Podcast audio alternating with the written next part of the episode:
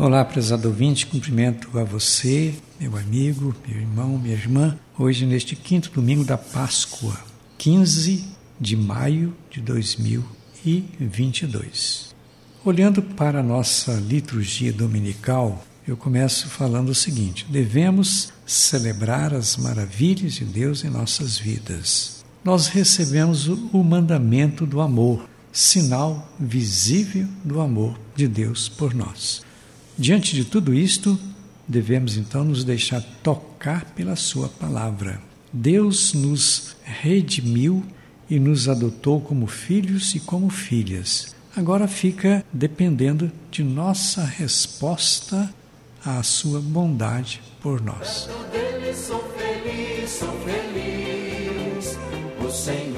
A primeira leitura de hoje, Atos capítulo 14, do 21 a 27, contaram à comunidade tudo o que Deus fez por meio deles. Paulo e Barnabé encorajam as pessoas a permanecerem firmes na fé. Eles instruíam dizendo que a fé implica sofrimento. O sofrimento é condição para entrar no reino de Deus. Com isto, os dois foram de cidade a cidade evangelizando. Uma característica da missão era formar comunidades. Então, nesse texto dos Atos, a gente vê um pouco o retrato das primeiras comunidades cristãs. O Senhor é o meu pastor. Depois, a segunda leitura, Apocalipse, capítulo 21, do 1 ao 5. Deus enxugará todas as lágrimas dos seus olhos. João tem uma visão visão de uma nova terra e de um novo céu, a Cidade Santa. Na visão aparece o céu como a nova Jerusalém, toda enfeitada, cheia de glória. Uma voz dizia que ali era a morada de Deus, era a nova terra. Essa nova terra, o novo céu, é espaço de vida eterna. Nessa nova residência não haverá mais morte, só haverá vida. O Senhor disse: Eis que faço novas todas as coisas. Esta é a grande realidade, então, da visão que São João teve no livro do Apocalipse, mostrando a nova terra, o novo céu.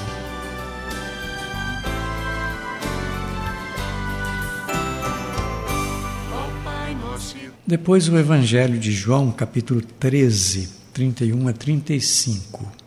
Eu vos dou um novo mandamento: amai-vos.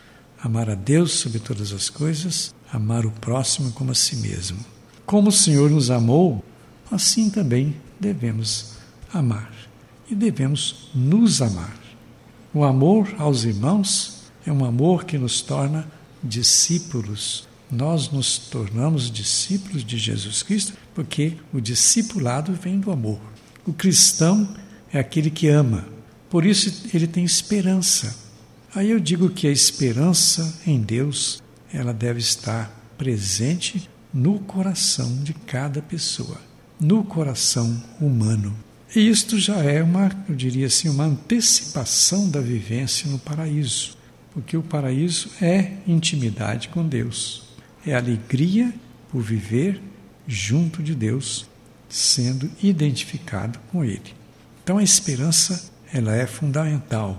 Ela deve nos motivar a viver com intensidade os mandamentos da lei de Deus. Então amar a Deus, amar o próximo, isso cria em nós uma esperança, uma certeza. Por isso, nós devemos nos amar como Jesus amou.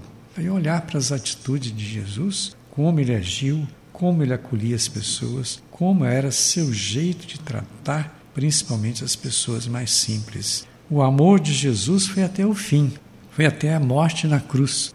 Amar, então, é ter gratuidade generosa, é ter compromisso de vida, vida da terra, vida da ecologia, vida dos animais, vida das plantas e principalmente vida das pessoas. Quem vive essa realidade se compromete com o mundo.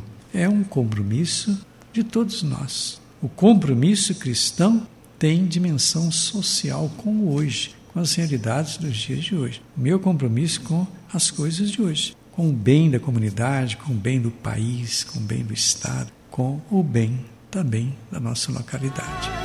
Vossa verdade me oriente, me conduza. porque Essa mensagem, então, que a gente deixa para você neste terceiro domingo da Páscoa, 15 de maio de 2022. Eu termino por aqui lhe desejando as bênçãos de Deus em nome do Pai, do Filho e do Espírito Santo. Nosso abraço e até um próximo programa.